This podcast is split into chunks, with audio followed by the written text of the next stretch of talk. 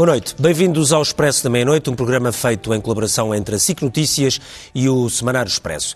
Numa semana em que ficámos sem o Ronaldo das Finanças, mas ficámos também logo a conhecer o seu substituto. Foi provavelmente a primeira vez na história em que o Ministro das Finanças anunciou a sua saída no exato dia em que apresentou um Orçamento de Estado. E que Orçamento de Estado? O orçamento que vai fazer frente à maior crise económica em 100 ou 150 anos. É, portanto, uma saída num momento muito difícil e uma entrada para o novo Ministro também num momento muito, muito difícil. Isso mesmo foi lembrado logo no dia a seguir por Marcelo Rebelo de Sousa, numa cerimónia que parecia ter tido lugar há mais tempo, quando nós ainda estávamos todos fechados em casa. Um enorme simbolismo dos claustros dos Jerónimos, com muito pouca gente ali sentada, meia dúzia de cadeiras, e a verdade é que já todos estávamos cá fora, muitos na praia, outros à espera que abram todos os centros comerciais.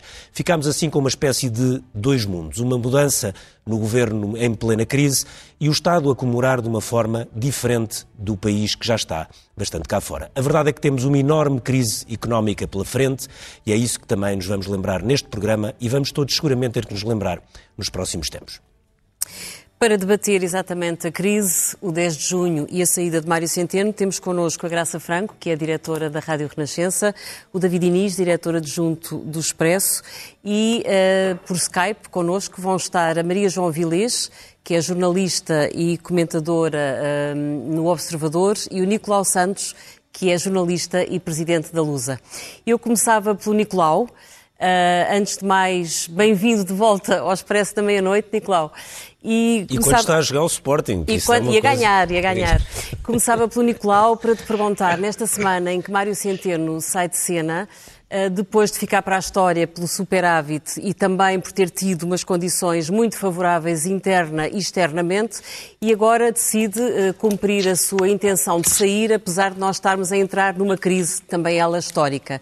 Achas bem que Centeno abandone o barco na fase mais difícil? Uh, bom, uh, boa noite, é um prazer estar de novo no Expresso da Meia-Noite. E em relação à, à, questão que me é colocada, eu penso que a entrevista que a Mário Centeno deu ontem, numa estação concorrente, foi muito elucidativa sobre o que estava combinado com o Primeiro-Ministro antes da pandemia acontecer. E pelas explicações que foram dadas, e obviamente só duas pessoas é que as podem confirmar, que é o Primeiro-Ministro e Mário Centeno, e ou acreditamos ou não acreditamos, pelas explicações que foram dadas, o que tinha sido combinado é que Mário Centeno sairia do governo quando terminasse a presidência do Eurogrupo. E Mas porquê? Uma situação excepcional não justificava que essa combinação fosse revista? Pois, eu admito que tudo pode ser revisto em situações excepcionais, mas eh, também eh, todos nós sabemos que não há homens providenciais. Os cemitérios estão cheios de homens que eram verdadeiramente insubstituíveis e a vida continuou a, a ir para a frente. Eh, eu penso que Mário Centeno cumpriu e cumpriu muitíssimo bem a sua missão. Que à frente do Eurogrupo ele eh, disse da importância que teve para Portugal, para a imagem de Portugal, para a credibilização de Portugal, eh, em particular junto do, dos nossos parceiros europeus, mas também eh, dos mercados, o facto de o Ministro das Finanças de Portugal ter sido eleito por unanimidade para Presidente do Eurogrupo, o que daí decorreu para, de benefício para Portugal. É bom lembrar que, mesmo agora, os juros que Portugal está a pagar pela dívida pública são inferiores aos que estão a ser pagos por Itália e por Espanha, e isto tem alguma coisa a ver realmente com essa percepção do país que ocorreu com a ida de Mário Centeno para o Eurogrupo e com a afirmação de que a sua política económica, foi recebida no início pelos seus pares de uma forma muito reticente, essa política económica, afinal, deu resultados, apresentou resultados muito positivos eh, e, portanto, eh, neste quadro. Mas, oh, Nicolau, uh, deixa-me só introduzir aqui não... um outro dado. É verdade que não há homens insubstituíveis, mas por vezes também há políticas que não são facilmente repetíveis. O Estado vai ter que perder receita, vai ter que aumentar drasticamente a despesa para fazer face às várias frentes desta crise monumental. Achas que faz sentido o sucessor de Mário Centeno apresentar-se como defensor de uma política de continuidade? Vai ser possível continuar a pôr o controle do déficit, o sonho de superávites e de controle das contas públicas hiper apertado no topo da agenda? Ou, pelo contrário, o Estado tem que se preparar para gastar dinheiro e para, e para acudir a frentes de é. política económica e social que vão ser exigentíssimas.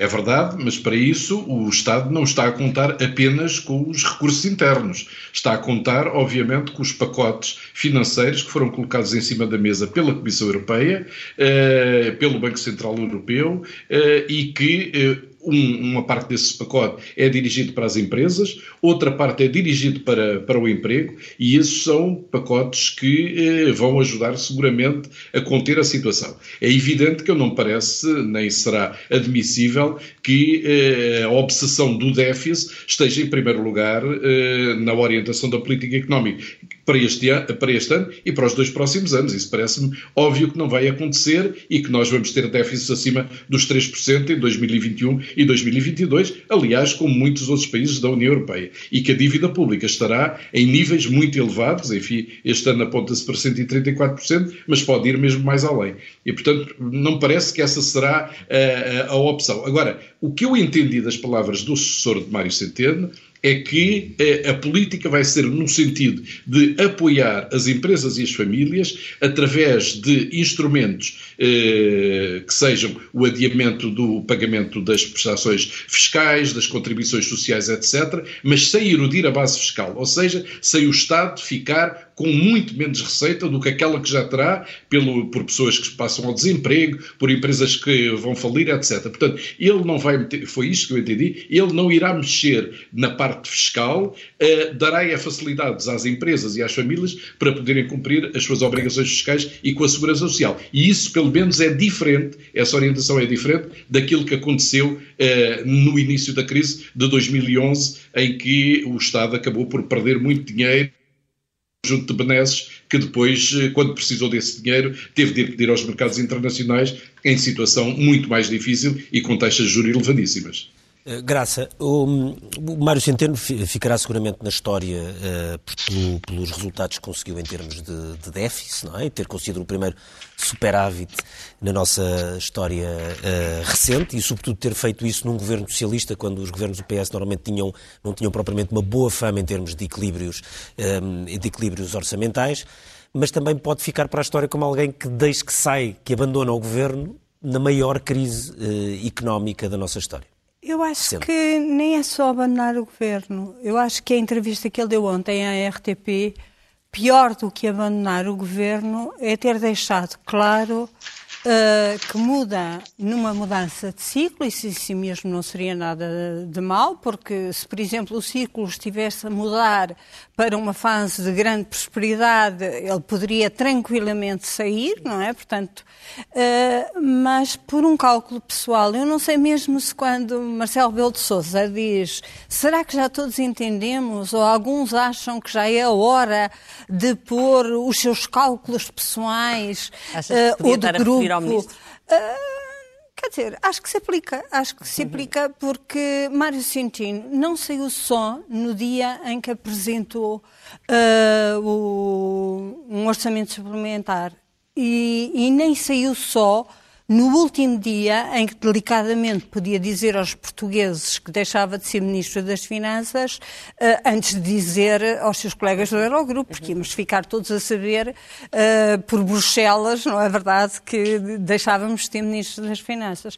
Ele também saiu no dia em que foi votado no Parlamento e aprovado no Parlamento um, um novo texto que o impediria, uhum. ou impedirá, Agora depende do tempo que esse texto demorar a ser aprovado, de ser aquilo que ele, pelos vistos, e, e ontem repetiu, acha ser o sonho de qualquer economista ir para o, Banco Expressa amanhã tem em manchete que o Partido Socialista vai fazer tudo para protelar a aprovação desse diploma na Assembleia da República, por forma a que isso não impeça Mário Centeno de ir para o Banco de Portugal. Tu achas que, independentemente da aprovação ou não desse diploma, ele tem condições para ir airosamente não, eu, eu, por acaso, acho que, independentemente da aprovação desse diploma, Acho que Mário Centeno, ao contrário de outros ex-ministros das Finanças, não terá condições de passar para o Banco de Portugal. E porque não é a mesma situação que aconteceu com Silva Lopes Mas achas ou que não Miguel vai? Beleza. Não, acho que ele não deveria ir, que é ah, outra coisa. Eu acho que ele quer ir desesperadamente. Ele mostrou que quer ir e que acha mesmo que isso é o sonho de qualquer economista português. O que eu acho um bocadinho curioso, não é? Para quem já foi uh, presidente do Eurogrupo. E o Nicolau diz uh, que havia uma combinação de quando deixasse de ser presidente do Eurogrupo, mas ele podia voltar a ser presidente do Eurogrupo bastava recandidatar-se, uhum. que estaria em boas condições, a menos de fazer mais ele, um mandato, sim. De fazer mais um mandato, a menos sim. que ele considere que ia ser chumbado. Eu não acho que isso fosse certo, uh, não acho nada que isso fosse certo. Há sempre aquelas tricas que vêm no Financial Times, um bocadinho nestas alturas, para fazer campanha por outros, mas eu não acho que fosse nada certo que ele não pudesse ganhar mas sobretudo acho que ele quer ir para o Banco de Portugal. Uhum. E uh, a forma como ele saiu do Banco de Portugal, as críticas que ele fez ao Banco de Portugal, o facto da equipa do Banco de Portugal serem os visados dessas críticas, não é Carlos Costa, que é o visado de erros em catadupa de super, da, da, supervisão Exato. no caso do, do BES. É a maior parte daqueles funcionários, estavam lá todos, não é? Aliás, estiveram lá todos com ele. Uh, ele não foi para diretor uh, do, do, Gabinete, de, Estudos. e isso ficou-lhe atravessando. E acho uma pena, acho sinceramente uma pena, porque acho que uh, se não fosse isso, Mário Centeno tinha melhores condições do que João Leão para enfrentar este ciclo melhores. Uh, embora João Leão, dentro da equipa que resta, fosse provavelmente o único a ter essas condições ainda, uhum. e, e, eu acho também que uh, Costa e Silva uh, estava mesmo na calha para ser o novo ministro. Pois, mas isso agora já não, já não me parece mas, que... talvez as coisas tenham menos mudado há dois, tão há, encantadupa. Pelo menos há dois novos secretários de Estado que vêm do setor da energia, que é um setor que Costa e Silva quer valorizar bastante. Vamos a fazer ligação à, à Maria João Avilés. Uh, Maria João, boa noite. Uh, o Mário Centeno teve, tinha uma qualidade rara que era, uh, nós quase já nos esquecemos, mas as eleições legislativas foram em outubro e nessa altura Mário Centeno tinha uma extraordinária popularidade em todas as sondagens, era uh, o segundo ou terceiro político mais popular nas sondagens em Portugal e, curiosamente, à direita, eh, era o mais popular a seguir a Marcelo Rebelo de Sousa, que é uma coisa que não deve ter acontecido a muitos ministros do, eh, do Partido Socialista, se é que aconteceu a algum. Acha que a saída de Mário Centeno desequilibra, pode desequilibrar um, eh, a imagem do governo? Uh, não, mas gostava só de lembrar que ele agradou à direita, porque a direita gosta de contas certas e de rigor. Claro. Portanto, não poderia deixar uh, de agradar. Estou até convencida que uh, 90% da razão dos fundamentos da vitória de António Costa nestas eleições, nas últimas, foi devido a Mário Centeno, eh, não tenho uma dúvida, enfim, eh, eh, justamente porque o país sentiu que havia alguém que conduzia bem, com rigor, sem alardes, sem grandes vaidades, conduzia bem a política e gostou disso e, portanto, quis renovar essa confiança não, não estou tão espantada quanto os meus colegas, ou pelo menos talvez a Graça não percebi bem, uh, sobre a saída, porque ela estava muito combinada. O, o, o Mário Centeno queria sair. Estava absolutamente uh, combinado. O que eu penso, e portanto uh, António Costa contava com isso, Mário Centeno também contava com isso, esperou até a aprovação daquilo que era da sua responsabilidade. O que eu penso é que pode, eh, acho difícil da gente quando não percebe as coisas e vai à natureza humana, passa talvez a percebê-las um bocadinho melhor.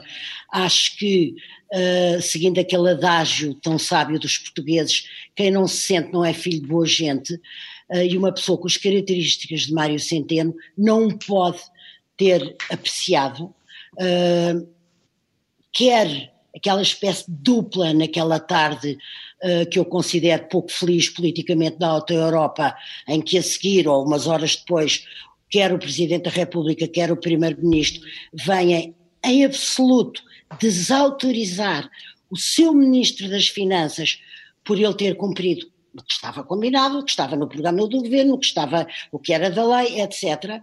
Ninguém pode esquecer isso, como eu também acho que ninguém pode esquecer que um governo que já é um pouco discutível, se quiserem, que vá buscar fora aquilo que considera que não tem dentro, ou seja, uh, talvez uma, uma questão de um, cabeças mais, uh, como é que é dizer, mais preparadas para se concentrarem só sobre este momento particularmente duro e incerto, como foi a escolha de António Costa e Silva, mas quando o Ministro das Finanças confessa, também sem alarde, sem intriga, sem estrépito, que nunca uh, um falou com o outro ou que António Costa e Silva não o procurou, isto tem que ter um significado, não pode deixar de ter. Então, uma pessoa que se vem ocupar de, da área que pertence também, e muito substancialmente, a Mário Centeno, ele não é uh, chamado para um diálogo, para uma discussão, para uma revisão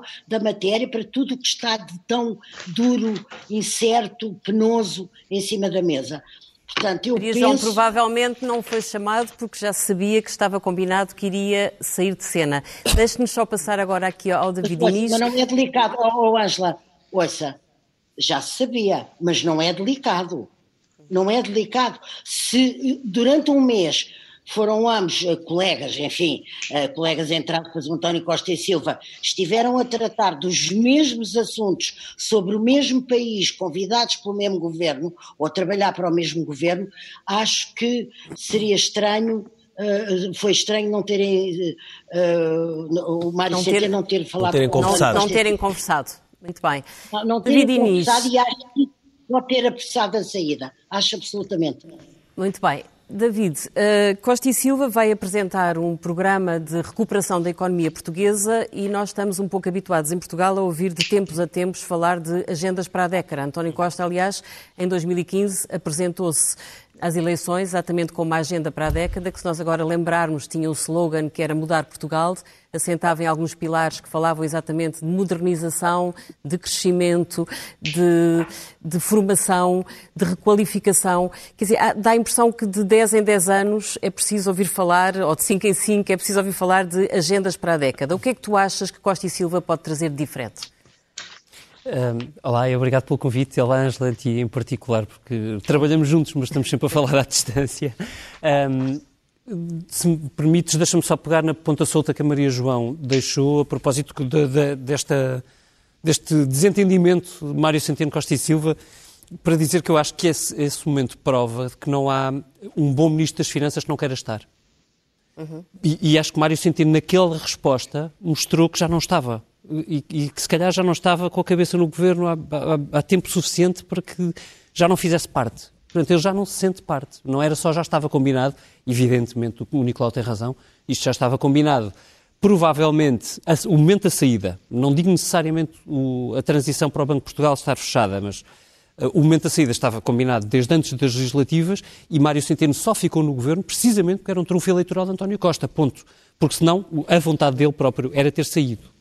Agora, voltando para a questão que tu me colocas relativamente ao, ao plano para a década.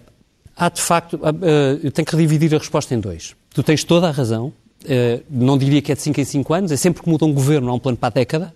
Uhum. Uh, acho que qualquer governo tem a necessidade de tentar perspectivar um bocadinho o que é que pensa, como é que deve ser a transformação mais ou menos estrutural que espera conseguir fazer num país. Mas as questões Isso centrais parte... são sempre muitas mesmas, não é? São, eu acho que aqui houve uma, digamos assim, uma coincidência temporal.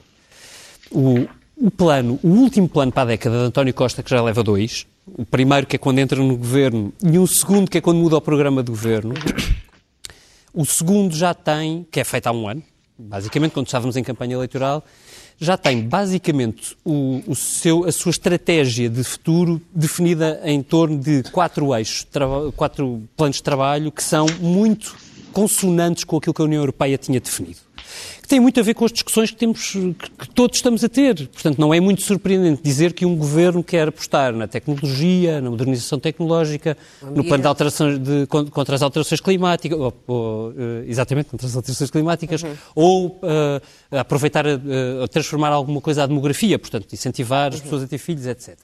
Uh, e apoiar os mais velhos. Agora, o que aconteceu de diferente nesta crise é que, de repente, e de uma maneira mais ou menos inesperada, de facto a União Europeia anunciou que vai despejar algum dinheiro para os países europeus. Nós ainda não sabemos nem exatamente a quantidade, temos a ideia da, da, da proposta da Comissão nem Europeia. Nem como, nem quando. Mas isso é uma proposta, está para discutir, ainda vai demorar seguramente pelo menos um mês e tal a discutir, se não dois, se não três, se não quatro, não sabemos, porque agosto não existe para a Comissão Europeia. Um, ponto 1, um, ponto 2, muito menos sabemos as, as, regras de distribuição. Mas todos os países, neste momento, contam com um valente reforço orçamental. Mas a ideia é exatamente não ter só é... muito dinheiro, é ter opções diferentes, ou não? A questão é que a Comissão Europeia impôs que há, tem de haver critérios. Portanto, aquele dinheiro não é distribuído automaticamente para ninguém. Não é uma coisa como os fundos da coesão, que hoje são distribuídos prioritariamente para quem tem menos e, portanto, para tentar reequilibrar um bocadinho as peças na União Europeia. Aqui não.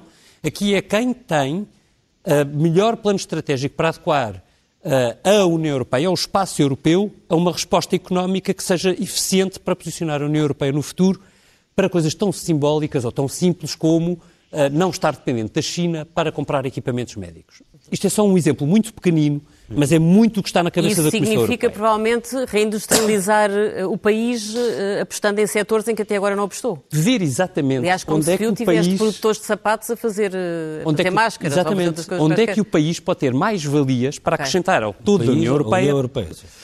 O, o, país, estou, estou, a pensar no, no papel do Primeiro-Ministro aqui. Uhum. Portanto, aquilo que António Costa fez ao chamar uh, Costa Silva para, este, para tentar desenhar este plano, digamos assim, foi exatamente o que em, em, França, só para te dar um exemplo, o presidente Emmanuel Macron fez com um grupo de economistas, que inclui, aliás, um prémio Nobel. Eh, bem, eh, enfim, o nível em França é um bocadinho diferente. Uhum. Não estou a desqualificar Costa Silva, Sim. como é evidente, mas há um grupo de 15 economistas altamente qualificados, escolhidos pelo, pelo presidente Macron, precisamente para fazer a mesma coisa. Todos, a Alemanha tem a mesma coisa, quer dizer, Está todos os países europeus estão a fazer isto. Nós cá discutimos Costa Silva porque foi o homem que foi escolhido por António Costa. Foi um homem, repito, em França é uma equipa. Uhum. Uh, em bom rigor, a nossa economia também é bastante mais curta do que a francesa, ah, portanto talvez se dimensione. Dias, o plano. Não, não. Fez agora, em dois dias, não. disse ele. Bem, ele fez um esboço em dois dias e foi os planos e agora diz que vai falar com economistas em França, dois eu dias. Acho assim. que as, as, uh, eu acho que este, seja qual for o plano, não interessa, é importante que nós o tenhamos porque ele tem que adequar-se àquelas que são as prioridades da União Europeia. Isto não está feito por automatismo. Ok, ok. Nicolau, deixa-me voltar uh, a falar contigo agora sobre o discurso do Presidente da República, que a Graça há bocado referiu Marcelo fez um discurso uh, muito duro no que toca à classificação da crise, que ele disse que era brutal do ponto de vista económico e do ponto de vista social, e disse que não é possível resolver esta crise com as soluções do passado. Uh, o que é que tu achas que são as soluções do passado? Que Marcelo rejeita? Uh, bom, Desculpa, antes de ir aí, Ângela, eu tenho de dizer à minha amiga, uh, que está aí sentada, Graça Franco, que em relação ao, ao, António Costa e Silva, ela disse duas ou três coisas completamente infundadas. Em primeiro lugar, eu conheço o António Costa e Silva há 40 anos, o António Costa e Silva não tem nenhuma, nenhuma, nenhuma, nenhum interesse em ir para o, para o governo. Nunca iria, nunca foi isso. Então, ele está a cumprir um serviço cívico e é nesse sentido que ele está disponível para ajudar. Em segundo lugar, convém dizer também, já agora, que eh, António Costa e Silva não fez um plano em dois dias. António Costa e Silva anda a pensar nisto há muitos anos e basta ver os artigos que ele já escrevia no Expresso e que depois continua a escrever no público. E, portanto, isto não foi uma coisa, foi, foi infeliz esta, essa formulação, mas não fez o plano em dois dias, obviamente. Ele há muito tempo que fala, que escreve sobre isto, que pensa sobre isto, as novas orientações. E depois, um outro ponto que tem a ver com o que a há pouco perguntava, é, parece que os governos uh, fazem planos para todas as décadas, pois é que as coisas, uh, a realidade é mutável, as coisas estão a mudar. E este pacote de ajudas, como disse o David Diz, por parte da União Europeia, aponta para certos setores cidades, ou, ou, a Europa não estava uh, apontada para aí. Quem é que na Europa produzia máscaras e luvas e gel desinfetante? Ninguém, como é evidente, tinha ido tudo para a China. Portanto, são novas orientações que estão em cima da mesa. É a economia verde, é a tecnologia, é as redes, as redes uh, ferroviárias, uh, portanto, há novas opções e essas opções têm de ser participadas. Finalmente, há um outro ponto que eu gostava, antes de ir à crise, só para dizer o seguinte. O, o, Ministro das Finanças, Mário Centeno, disse efetivamente, numa entrevista salve ao Jornal de Negócios, que nunca tinha falado com António Costa e Silva. Ontem, ontem, na entrevista que deu a um canal de televisão, a RTP, ele disse que a decisão foi tomada e discutida em Conselho de Ministros e que ele participou nessa reunião. É bom que se ponham todos os dados em cima da mesa para não dar a ideia que Mário Centeno não sabia nada, pelo menos ele ontem deu esta versão pela boca dele, portanto não corrigiu, corrigiu aquilo que teria dito. Bom, quanto à quanto à crise, eu acho que nós estamos numa crise, as pessoas ainda não dimensão desta crise.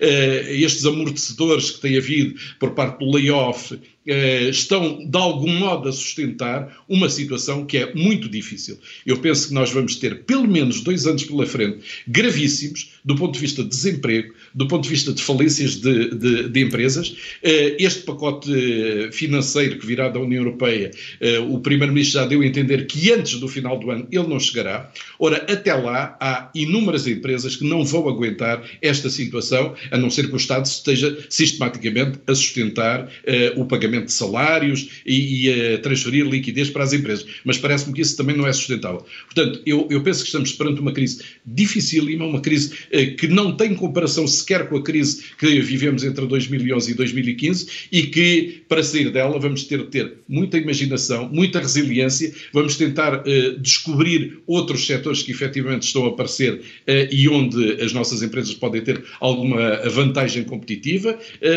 E, e, veremos o que vai acontecer. Eh, estamos todos em terreno desconhecido, não somos só nós, é toda a Europa, é os Estados Unidos, é o mundo em geral, eh, saber quais são os setores onde se deve apostar. Nós, como sabemos, estávamos muito dependentes do turismo e o turismo é algo, do meu ponto de vista, vai demorar imenso tempo a recuperar, a recuperar os sim. efeitos que isso terão sobre a aviação, sobre o setor imobiliário, aluguéis de curta duração e por aí fora.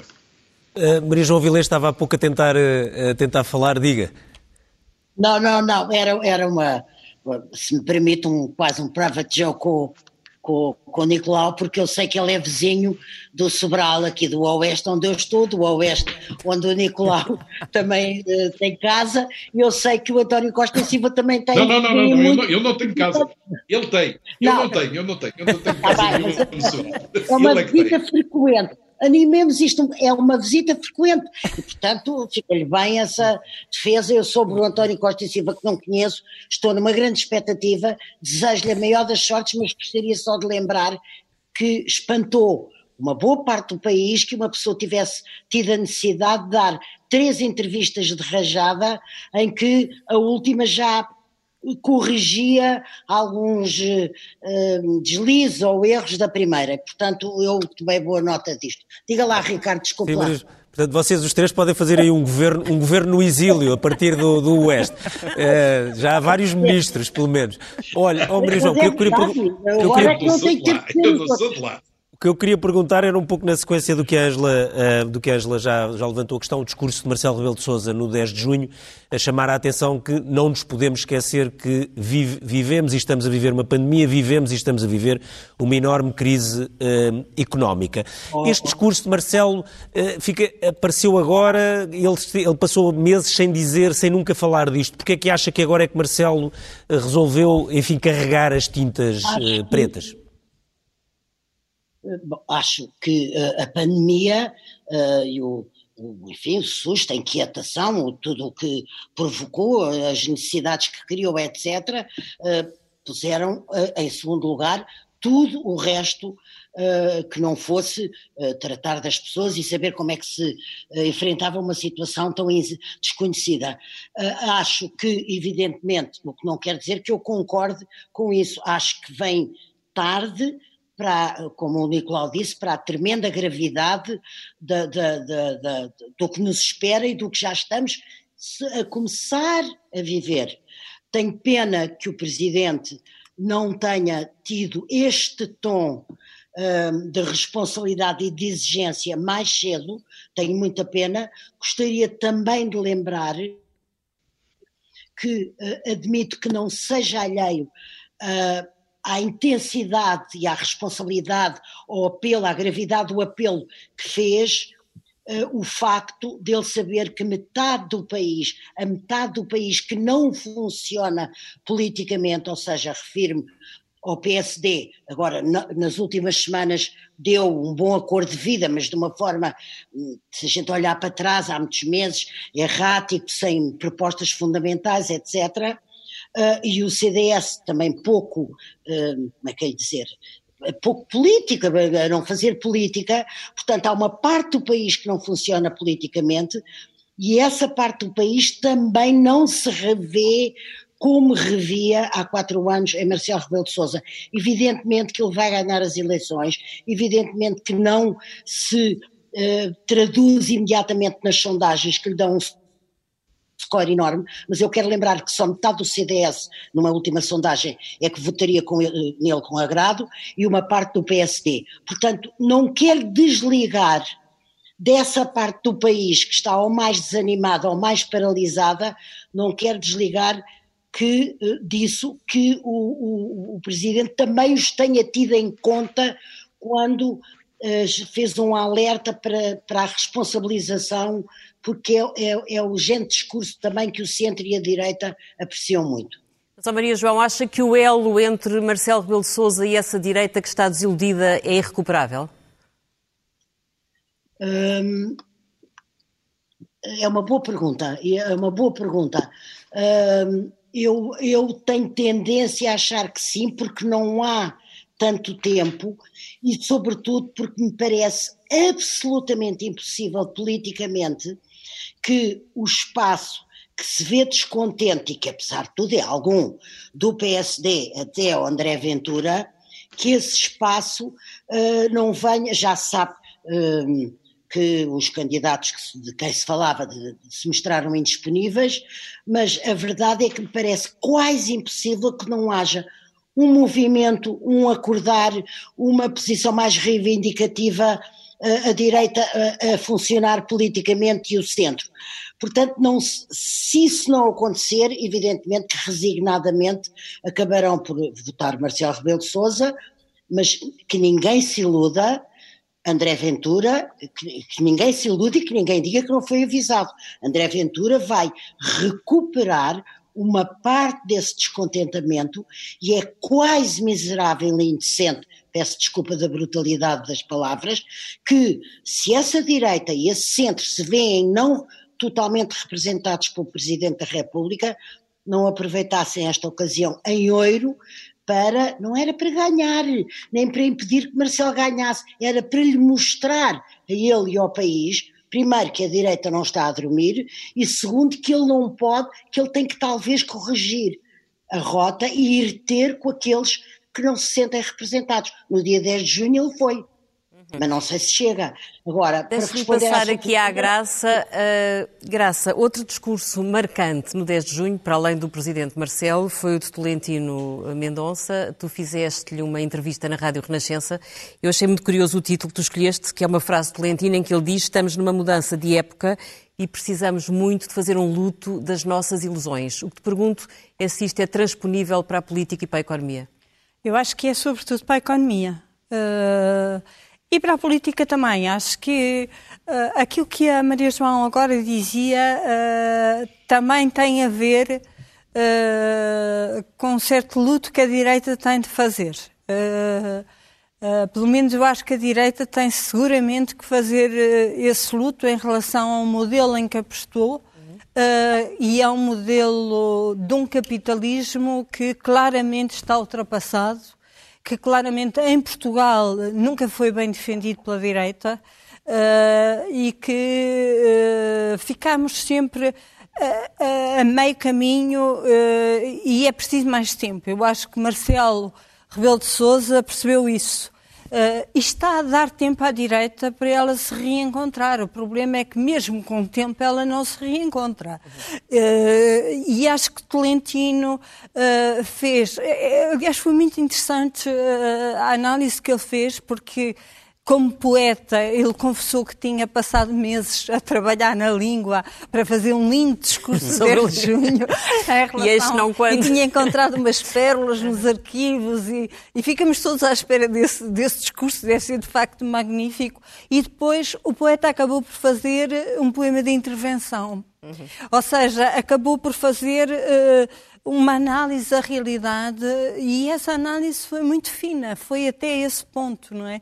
Nós temos que fazer o luto por um sonho que tivemos, uma maneira de viver que idealizamos, um, um, um progresso uh, que entendíamos ir num certo sentido e que afinal vai ser tudo ao contrário ou vai ser muito diferente. E, portanto, temos que nos preparar uh, como quem sofre uma grande perda, naquele momento tenta sobreviver ao que nós estamos a fazer nestes meses, nos meses do reconfinamento ou do desconfinamento, Uh, e, e, depois temos que encarar que há um novo começo. E um novo começo para uma coisa que não sabemos o que é. E não sabemos o que é, e nunca sabemos o que é nas nossas vidas, e isso é importante saber, ter uma Mas tu queda o que, é que são as tais soluções do passado que Marcelo rejeita? Há bocado estava a perguntar isso ao Nicolau, mas acabámos por desviar um bocado. O que, o que é que tu achas que são as soluções do passado que já não fazem sentido hoje em dia? não são Olha, eu acho que é, por exemplo, este medo de dar dinheiro às pessoas, hum. Esta desconfiança dos pobres, esta, esta questão que está em todas as políticas, uh, designadamente da segurança social, e eu uh, uh, só espero que a, que a ex-secretária de Estado da Segurança Social não, tem, não traga para o orçamento uh, os seus receios de aplicação do dinheiro, porque senão temos um ministro que já é cativador e uma secretária de Estado que então vai multiplicar toda a papelada, não é? Porque David. ela. Uh, Dinis, acho que. David, será que, o, que, os portugueses percebem este discurso de Marcelo no 10 de junho, quando o ouviram ao longo, enfim, dos meses anteriores, não falar disto, ou seja, a crise já estava, a crise económica já estava, e este aviso que é feito de uma forma ultra clara no 10 de junho, eh, não foi feito por alguém que esteve calado as semanas anteriores, foi feito por alguém que foi falando muitas vezes, mas que nessa fase anterior puxava por outras coisas. Bem, para ser honesto, eu próprio não percebo. Uh, o, o discurso do Presidente. Não consigo entender o discurso é um do Presidente. Discurso. Não, do ponto de vista estilístico é maravilhoso. O meu problema é eu estava a ouvir o Presidente da República a falar naquele mosteiro lindíssimo, uh, simbolicamente quase vazio, cheio de distanciamento social, depois de o ter ouvido dizer, respondendo a críticas que teve, uh, que era assim que ele queria que tivesse sido o 25 de Abril e o 1 de Maio quando nós sabemos que ele foi o Presidente que assinou o decreto que permitiu o 1 de Maio e que ele foi o Presidente, foi para o 25 de Abril, defender a, a, a realização da cerimónia do 25 de Abril, que tinha muito mais do que 8 pessoas. Defendeu a realização não quer dizer que, tivesse, que defendesse a realização com, com esse, 50 pessoas. Não, mas esse não é o meu ponto. O meu ponto é que eu acho que o Presidente se sentiu acossado com as críticas que teve. E eu acho que o próprio Presidente, ao longo dos últimos meses, e eu já explico porque é que eu até acho natural que isso seja assim, uh, Uh, andou muitas vezes aos zigue-zagues, a palpar terreno sobre, sobre tudo, sobre como responder a esta crise, do ponto de vista até sanitário e depois também do, do ponto de vista político, que mensagem é que está a transmitir. O Presidente sentiu que estava em terreno pantanoso. E eu acho que o Presidente, há, há pouco tempo de eleições presidenciais, com o seu último discurso uh, que pode fazer antes das eleições presidenciais uh, para todo o país, com, com peso político, sentiu a necessidade de jogar ao ataque. E, e o jogar ao ataque foi uh, esta fuga para a frente, que é Uh, depois não digam que eu não avisei, porque este, esta crise é completamente diferente uh, e, e, temos de estar preparados para não cometer os erros do passado, etc. Uh, eu acho natural que qualquer responsável político neste momento se sinta absolutamente perdido no terreno pantanoso em que nós estamos, porque é evidente que no princípio desta pandemia nem o Presidente podia, uh, pressentia que era tão perigoso o contacto, continuava a abraçar pessoas, nem o Primeiro-Ministro percebia que era preciso um estado de emergência quando o Presidente, entretanto, percebeu, e, portanto, eles foram, se tu quiseres, nós fomos felizes, porque num momento e no outro, alternadamente, o Presidente da República e o Primeiro-Ministro foram uh, puxando o país para a consciencialização daquilo que era preciso fazer. Agora, do ponto de vista da resposta económica, uh, nós ainda estamos lá atrás, no princípio, porque isto, estamos mesmo no princípio de uma crise que vai ser realmente profundíssima, inteiramente de acordo com a graça, e o Presidente, o, o, o discurso que está a fazer, na prática, é uma generalidade porque eu acho que não há ninguém no país que não esteja consciente que esta crise vai ser muito mais profunda, estou a dizer do ponto de vista político, de, de, de líderes políticos, etc. E que é preciso alguma uh, unidade nacional para poder responder a isto de uma maneira mais ou menos consistente. Eu ouvi o Presidente da República elogiar o líder do PSD cinco dias antes. Uhum. Pelo, pela maneira incrível como ele tinha reagido e tinha feito um plano de trabalho que até era de médio e longo prazo e que merecia muito ser uh, elogiada e olhada pelo governo com atenção. Mas o que é que vês de problemático nisso? Não, não vejo. O que eu vejo, o que eu não percebo é, à luz disto, um presidente que faz este elogio ao, líder, ao maior líder da oposição uhum. não tem, à partida, nenhum motivo muito sólido para cinco dias depois vir dizer uh, já estão a pensar todos uns nos outros e cada um no seu interesse e, e este país de, de, tem que olhar para os erros que cometeu e não pode voltar a cometer. Eu não digo que eu não avisei. Eu, eu, francamente, não só entendo isto à luz de a tentar chamar Rui Rio a, Já, a uma maior proximidade com o governo? Uh... Se cinco dias antes o elogiou, uhum. Não, eu não vejo nenhum motivo. Rui Rio vai aprovar este orçamento suplementar. Ele próprio disse há duas semanas uh, uh, que este era um momento de unidade e que, este, que, que, tinha muita vontade de aprovar só se não, só se não uhum. desse. Uhum. Eu acho que vai chegar um momento em que, evidentemente, Rui Rio vai querer distanciar-se um bocado, a esquerda vai, desatar, vai desatinar, mas nós ainda estamos num momento em que o PSD, o Bloco de Esquerda, o PCP, estão a tentar, uh, para uh, fazer barulho como oposição, também faz parte, isso faz parte de qualquer democracia saudável, mesmo em momentos de emergência, é tirar o tapete a Mário Centeno no Banco de Portugal. Não é propriamente a coisa mais estrutural do mundo, porque se não for Mário Centeno, outro candidato com jeito haverá, não é? Muito bem, deixa-me só perguntar à Maria João. A Maria João fez uma entrevista ao José Miguel Júdice há dias, uh, publicada no público, e o José Miguel dizia que, tendo sido um adversário de soluções de Bloco Central toda a vida, agora achava que a dimensão desta crise exige uma maioria com o peso dos dois maiores partidos, ou seja, um Bloco Central. Uh, Fez-lhe impressão ouvir José Miguel Júdice a defender isso ou acha que isto faz sentido?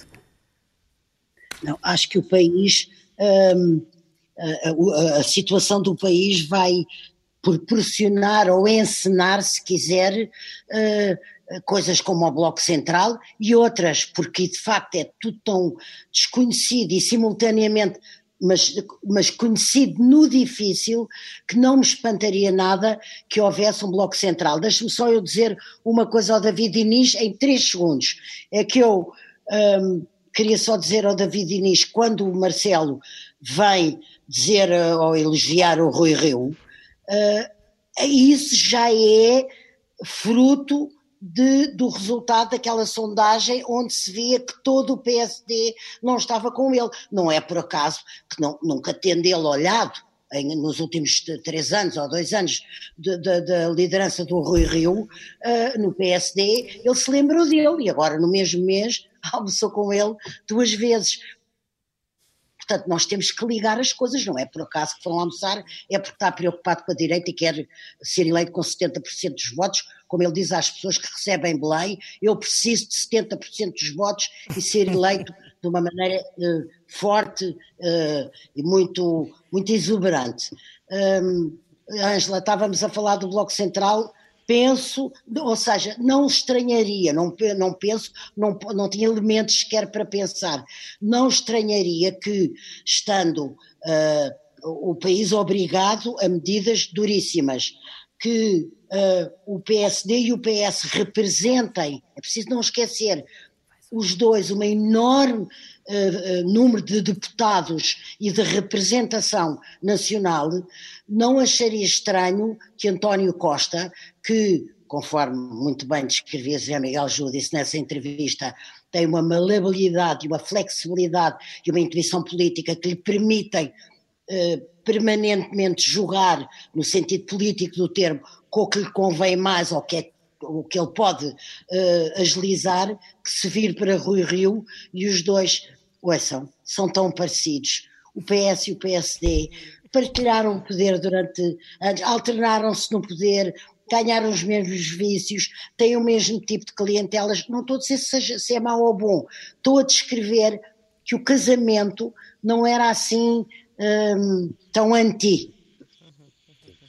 Nicolau, hum, Tu achas que o governo fica mais frágil com a saída de Mário Centeno? É que não estamos a falar apenas de uma saída de um Ministro das Finanças, estamos a falar de alguém, como lembrávamos há pouco, que eh, em outubro foi um dos principais trunfos uh, eleitorais. Há aquela célebre discussão no debate que é o meu Centeno é melhor que o seu, uh, e há muitos anos que não, que não se usava como trunfo o Ministro das Finanças em, em campanha, numa campanha eleitoral. Tendo sido decisivo para o resultado do Partido Socialista, o governo que agora, que agora continua não fica mais frágil?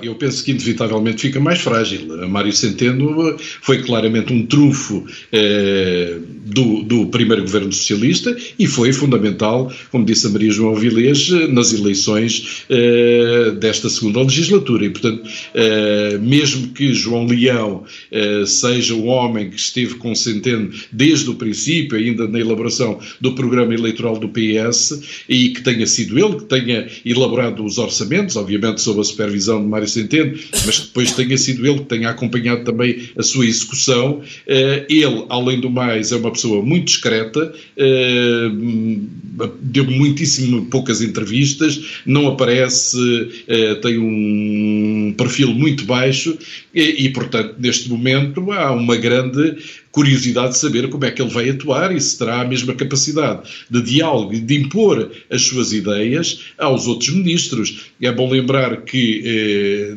também na entrevista referida, Mário Centeno disse que tinham uma relação eh, saudavelmente tensa com o Primeiro-Ministro. Porquê? Porque em determinados momentos todos os ministros querem fazer obra, querem desenvolver determinadas iniciativas e, e depois é preciso fazer as contas e é preciso dizer não. E, portanto, veremos se João Leão que me dizem ser bastante mais próximo do PS e do aparelho socialista do que era Mário Centeno, se terá a mesma capacidade para dizer não eh, numa situação e num enquadramento, e isso tem de se reconhecer, que será muito mais difícil do que aquele que Centeno teve, apesar de tudo, para desenvolver eh, a, sua, eh, a sua missão. E, portanto, não tenho nenhuma dúvida, o governo está mais fraco, veremos se João Lee forma também num novo Mário Centeno. Graça, eh, uma das novidades desta remodelação é que os secretários de Estado escolhidos, ficamos hoje a conhecê-los para as finanças, há pelo menos dois deles que são pessoas com grande ligação ao processo da TAP e o processo da TAP é um dos dossiês mais pesados que o Governo vai ter que resolver no meio desta crise brutal. E não está bem resolvido, curiosamente. Não Por está bem resolvido não, não está e não estão sequer alinhadas as energias entre o Primeiro-Ministro e o Ministro. Isso já, foi, já, foi, já veio a público, já se percebeu. Aliás, Sim. Pedro Nuno Santos começou por dizer que se o Estado metesse dinheiro na TAP, tinha que mandar na TAP, mas afinal agora vai esperar seis meses em que mete-se lá o dinheiro e não fica a mandar na TAP. Portanto, há aqui, como diria a Maria João Vilês, que tem uma expressão, a maionese está um bocadinho deslaçada. Uh, como é que tu estás a ver este processo? Está, porque uh, eu estou a ver com imensa preocupação, porque acho que ao fim de seis meses, obviamente, a TAP não vai devolver o empréstimo e, portanto, vamos ter um imbróglio. Uh, aquilo que foi negociado pelo novo secretário de Estado no processo da TAP foi uma ajuda banal em Bruxelas, ou seja, nem sequer entrou no pacote da ajuda da epidemia, entrou no, no pacote porque a, a TAP já tinha prejuízos anteriores, portanto, a TAP não foi selecionada, digamos, como uma empresa uh, de, do setor aéreo a necessitar uh, de ajuda por causa da pandemia, que era aquilo que nós uh, nos batíamos Sim. para que fosse reconhecido, e, portanto, vai ser uma, uma empresa ajudada no âmbito das empresas que são participadas maioritariamente pelo Estado e a que o Estado não pode dar ajudas, exceto em processo concorrencial. Ora, está-se mesmo a ver que não há aqui processo concorrencial possível, o empréstimo não vai ser devolvido. E então, daqui a seis meses, quais são as opções? Temos Fechar um problema, ou nacionalizar? Eu acho que temos um problema agravado em relação à TAP, porque entretanto temos que apresentar um plano que vai demorar quase tanto tempo a fazer como os seis meses a passar, uh, e portanto vamos ter aqui uma espécie de novo banco, se não para, para pior, para melhor também não será muito. Portanto. Uh, não vejo aqui nada de muito, de muito, muito bom. bom. Acho que os Só dois secretários antes... de Estado novos estão ligados para a TAP um bocadinho pelo conhecimento de energia, que é um, um dos pilares em uhum. que a Europa vai dar ou não vai dar dinheiro, porque estes 26 mil milhões nós podemos receber zero dos. Esperemos que não seja assim. Deixa-me só, só fazer ainda uma pergunta à Maria João Vilas antes de ir aqui ao David para fecharmos o programa. Uh, Maria João, uh, com este, nestas voltas uh, da TAP, acha que o ministro Pedro Nuno Santos está a perder poder? Porque objetivamente parecia um ministro estrela, com uma grande capacidade de intervenção, mas de repente parece acho. que está a recuar e a perder terreno. Acho que perdeu terreno absolutamente politicamente uh, e acho que caiu muito mal aquela a televisão passou, as televisões passaram isso muitas vezes, caiu muito mal aquela explicação que então vamos mandar, agora é do povo, não. As pessoas, às vezes, uma pequena frase não lhes sai da cabeça e passa a haver um antes e um depois dessa frase. A uh, música Ricardo, ia ser outra, mas afinal a música para já é a mesma. Como? Não ouvi. A música ia ser outra, mas afinal para já a música é a mesma. Sim, a música é a mesma, mas vamos lá ver se é outra. Pô, Ricardo, posso dizer uma coisa em três Tem que ser rápida, mas diga. Não, diga, diga. é porque o Nicolau estava a dizer uma coisa, é que eu acho que, como os dias passam muito depressa e há uma grande inquietação, etc, etc, não se deu o devido valor ao que pode representar a saída de Mário Centeno. Mário Centeno conseguiu uma coisa quase única e que só alguns políticos conseguem, alguns governantes, que é gerar confiança. Quem me dera, ao contrário de vocês todos, que Mário Centeno fosse para o Banco de Portugal. Eu preferia que ele fosse para o Banco de Portugal do que se não fosse. Eh, é preciso ter-se confiança em quem gere, administra, eh, divide e distribui o dinheiro. Eh, e quem elenca prioridades. Eu queria lembrar que o, não só o governo fica mais fragilizado, como esta saída devia ter sido quase objeto, enfim, não direi de um luto, mas de um momento de preocupação.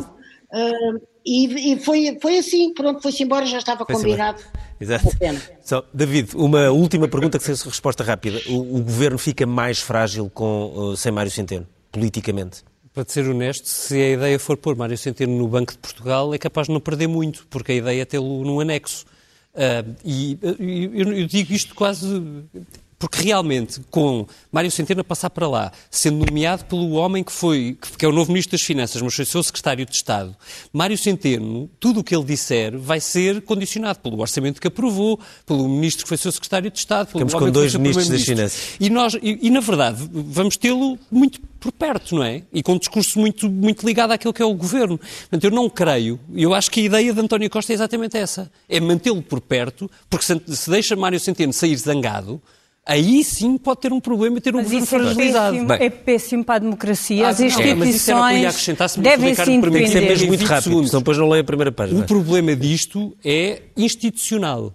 Porque há regras e há, e há, e há uh, ciência de processos.